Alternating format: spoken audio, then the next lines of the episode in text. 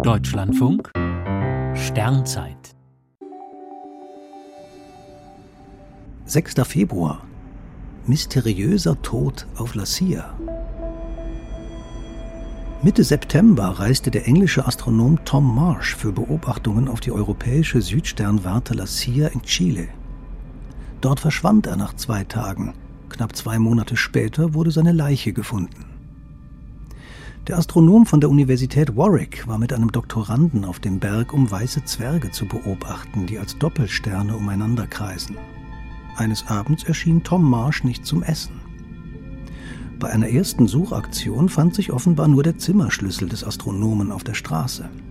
Vermutungen, Tom Marsh habe sich versehentlich in einem anderen Teleskopgebäude auf dem etwas unübersichtlichen Gelände eingeschlossen, bestätigten sich nicht. Die chilenische Polizei durchsuchte das gesamte Observatorium und die Umgebung. Die Frau und die beiden Kinder des 60-Jährigen reisten zur Unterstützung der Nachforschungen an, ebenso Kriminalbeamte aus England. Die Sternwarte La Silla liegt in einer sehr trockenen Region, etwas südlich der Atacama-Wüste.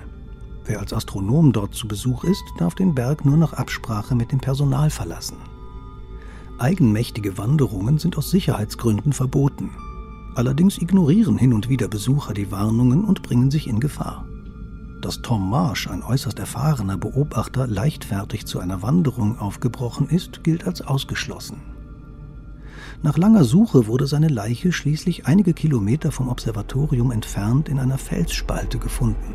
Was genau auf La Silla geschah, bleibt ein Rätsel.